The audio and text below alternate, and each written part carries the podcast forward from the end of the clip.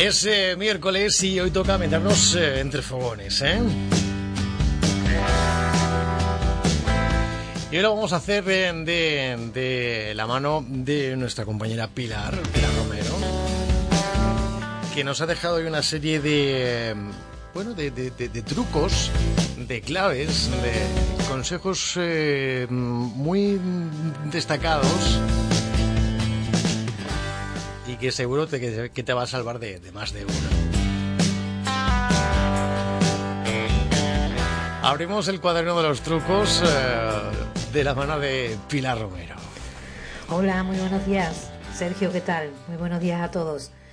En el programa de hoy he querido traeros un popurrí con varios trucos y consejos de cocina que nos son muy útiles para el día a día. Seguro que algunos de ellos ya los conocéis, pero está bien recordarlo porque nos pueden sacar de cualquier apuro. Por ejemplo, algo que es muy común y que más que un truco es una necesidad es como quitar la arena a los berberechos o a las almejas. Pues lo primero que tendremos que hacer es meter los berberechos en agua fría, echar un puñado de sal y esperar al menos 20 minutos. ¿Y qué es lo que sucede? Pues que ellos se sienten como en casa y cuando se notan sucios, pues expulsan todo y los restos de arenilla que puedan tener. Ahora, un truquillo, por ejemplo, para cuando hacemos lentejas y no calculamos bien el agua y nos quedan aguadas. ¿Qué pasa? Que si tú sigues cociendo las lentejas, para reducir el agua las lentejas se van a pasar, se van a deshacer.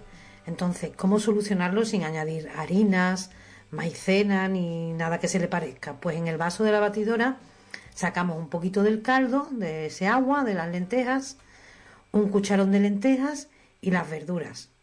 Lo trituramos todo con la batidora o con un pasapuré y eso lo añadimos a las lentejas, a la olla. Lo dejamos hervir nada, un poquito, como 6-7 minutos y ya tendríamos solucionado el problema porque la textura que nos va a coger las lentejas pues va a ser más espesita, más trabada. Ahora un truquillo para pelar huevos duros mm, de forma fácil sin que se nos quede la cáscara pegada. Pues sería los huevos cocidos meterlos durante un minuto en agua fría con hielo y 30 segundos en agua hirviendo y se pelan con mucha mucha facilidad. Es cierto que hay un truco que es meter el huevo en un bote de cristal con tapadera, lo agitas y es verdad que en muchas ocasiones sale la cáscara y se pelan bien, pero en otras ocasiones no. Pero con este truco del agua fría y el agua hirviendo, siempre, siempre lo vais a poder pelar bien. Sobre todo es para cuando tengas que pelar mucha cantidad de huevos. Y si te cuesta trabajo, pues con este truquillo lo vas a tener solucionado.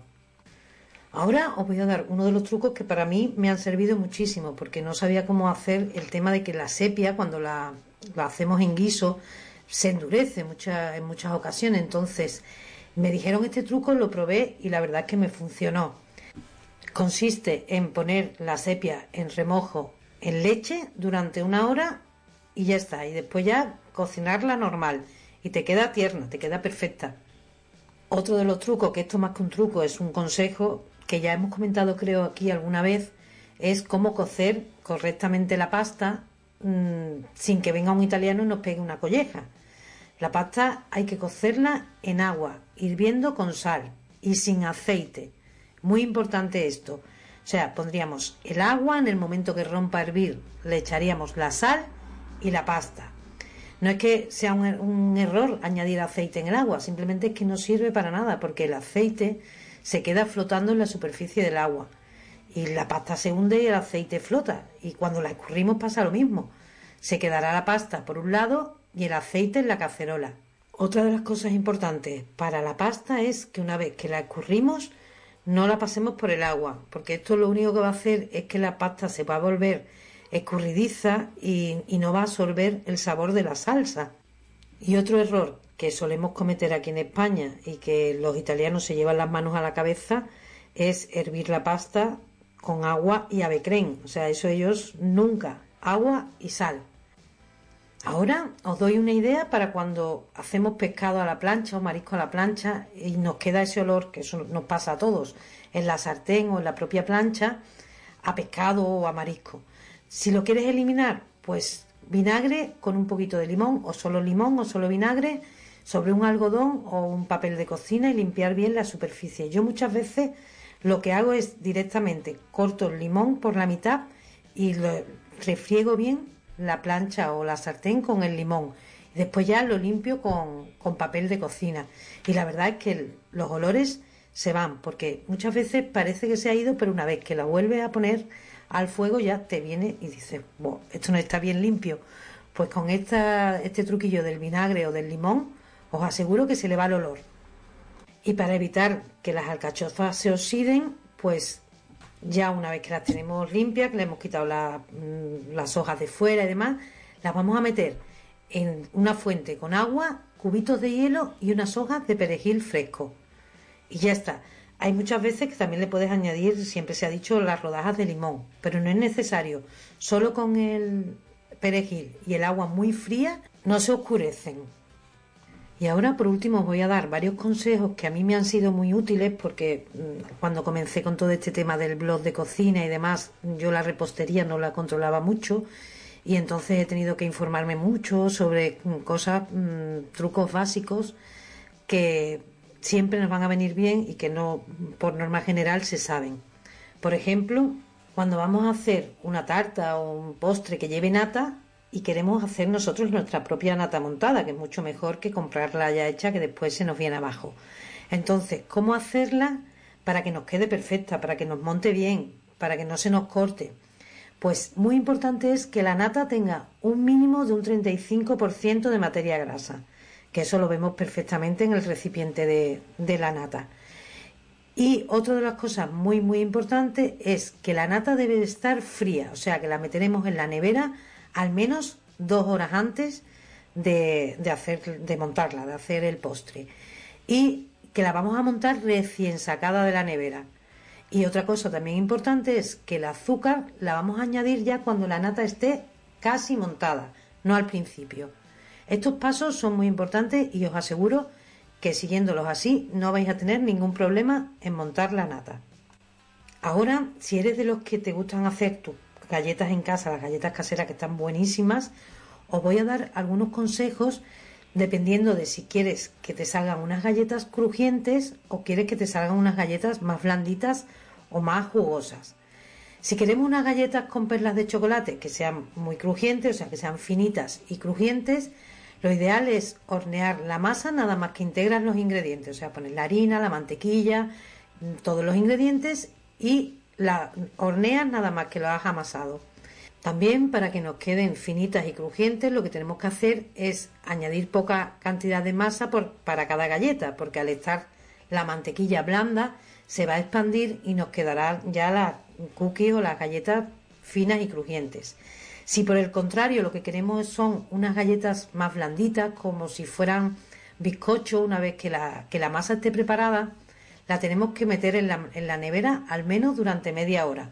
Eso es para que la mantequilla se vuelva a solidificar y pasado ese tiempo ya podemos hornearla y eh, nos van a quedar unas galletitas más blanditas y un poquito más altas.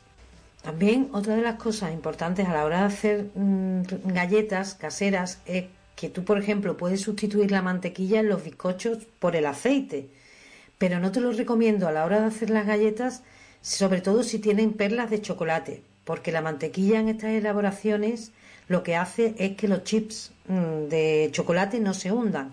Entonces, si usamos el aceite para las galletas, no nos va a dar ese efecto, o sea, se nos va a hundir nuestros trocitos de chocolate. Ahora también un truquillo para evitar que las tartas de queso se agrieten por la superficie cuando las estamos horneando, que eso no suele pasar también a todos, a mí me ha pasado y me imagino que si soléis hacer tartas de queso en casa es, común que nos pase. Pues un, truco para que no te suceda esto es mm, que lo batas, cuando estés batiendo los ingredientes, lo hagas a velocidad lenta y no demasiado, demasiado rápido. Así vamos a evitar que se llene de aire. Y otro factor muy importante es que la puerta del horno no se abra mientras se está horneando la tarta, ni para ver cómo está, por lo menos durante los 15 o 20 primeros minutos. Y otro paso también importante sería no meter la tarta en la nevera directamente mm, cuando esté caliente, sino dejarla enfriar por completo antes de meterla en la nevera. Y ya por último, un truco para aliviar las quemaduras, algo que nos puede pasar a cualquiera en la cocina. Si nos quemamos con salpicaduras de aceite o al rozarnos con, con el horno, pues si tenemos en casa aloe vera es buenísimo.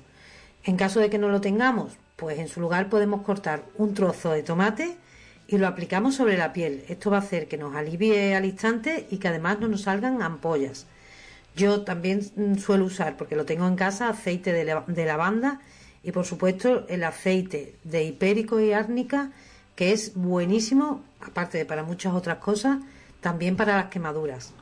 Y nada más, espero que os hayan sido útiles los consejos o trucos que os he traído hoy y solo me queda desearos a todos una feliz semana. Hasta pronto.